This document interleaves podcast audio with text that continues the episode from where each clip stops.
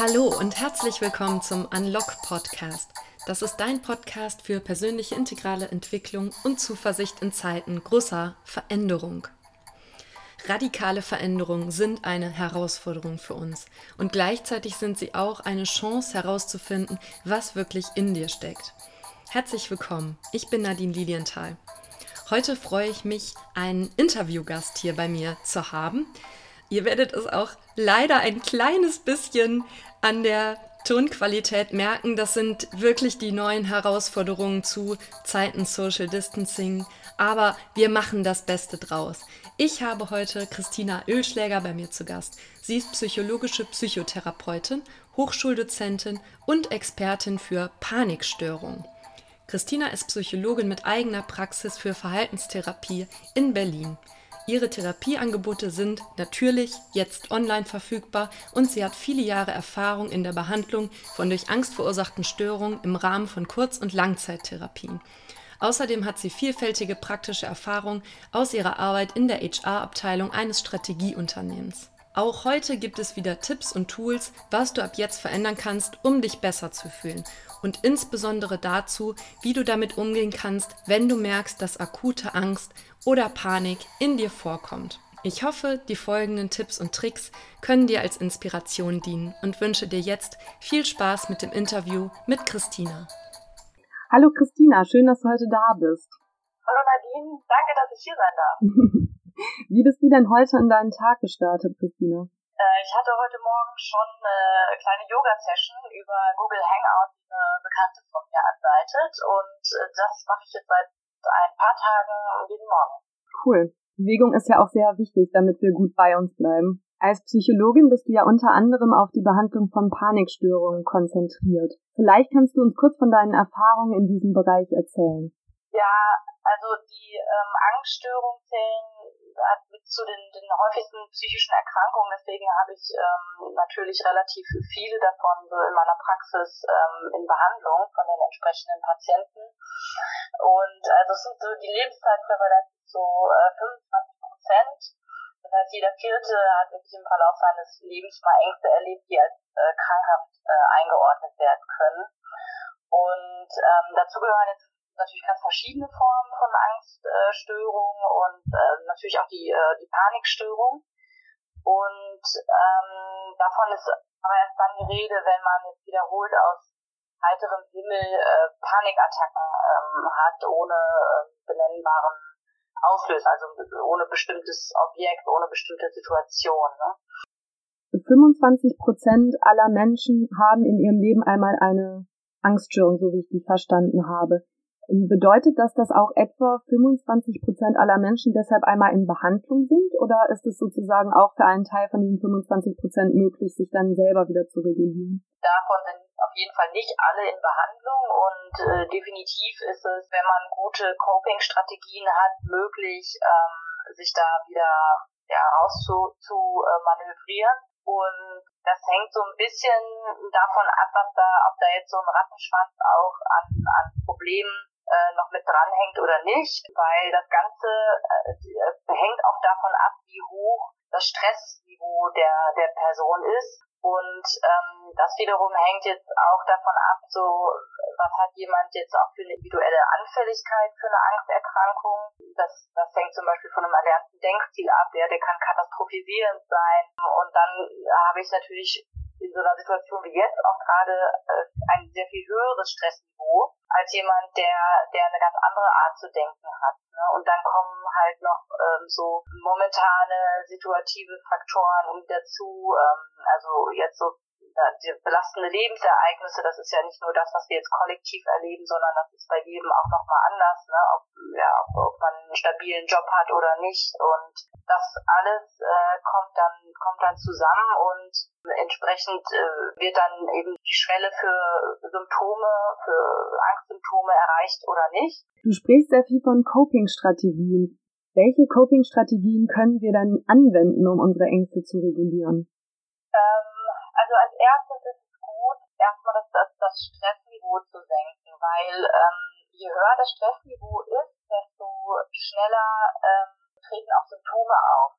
Und ähm, das hängt halt natürlich von der, von der allgemeinen Situation ab. Ähm, es hängt aber natürlich auch von der individuellen Situation ab, ähm, was gerade im Job los, ähm, hab ich, äh, gibt es Kinder zu betreuen.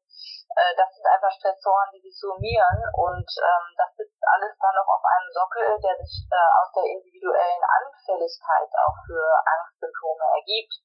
Also wenn jemand jetzt äh, früh ähm, in der Kindheit oder Jugend schon mit Ängsten in Berührung gekommen ist, dann kann es sein, dass in einer Situation wie jetzt äh, diese alten Zustände reaktiviert werden. Das heißt, für den ist das nochmal eine ganz andere Situation und ähm, das muss berücksichtigt werden.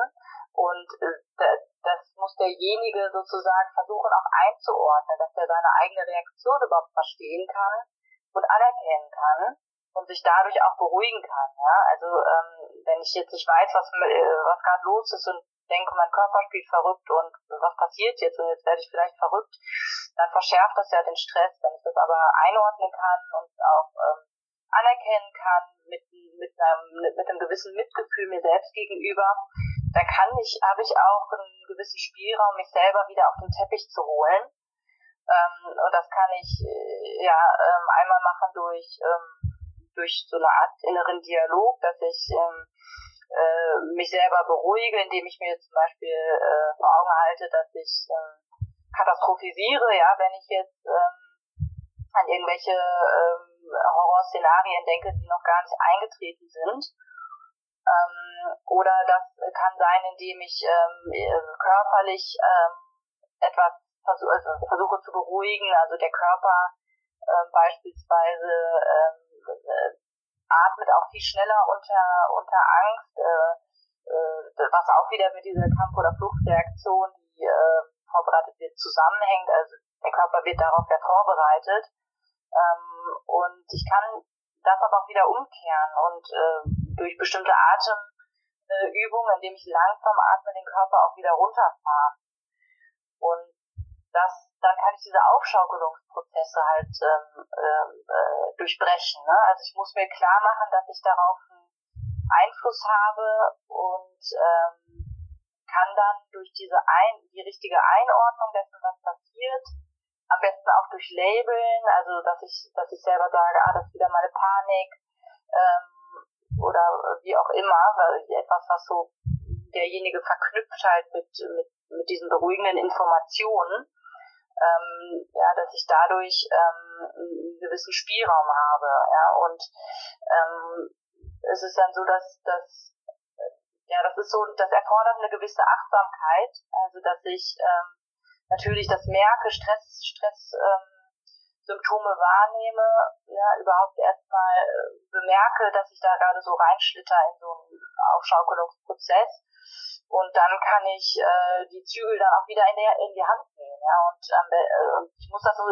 bewusst machen, weil diese, diese Stressreaktion ist etwas, was hochautomatisiert abläuft und dadurch entstehen halt dann viele Probleme, ja, dass es mir einfach nicht bewusst ist. Und ähm, das sind dann so quasi so, ja, im Gehirn das Angstzentrum, wo was dann ähm, aktiviert wird, was nichts mehr mit Denken zu tun hat. Und ich kann aber wieder äh, der Situation Herr werden, indem ich ähm, wirklich beschreibe durch ähm, Zuordnung, so was gerade abläuft. Ja, und das, das ist halt wichtig dafür, dass dann ähm, äh, diese, diese Automatismen ähm, unterbrochen werden und ich dann eben beruhigend einwirken kann. Also das ähm, ist ähm, er fördert dann eine, eine Selbstwirksamkeitserfahrung zu, zutage mit der Zeit, ja, dass ich merke, so ich habe darauf einen Einfluss und ähm, das versetzt mich dann auch wieder in die Lage zu mehr Handlungsfreiheit.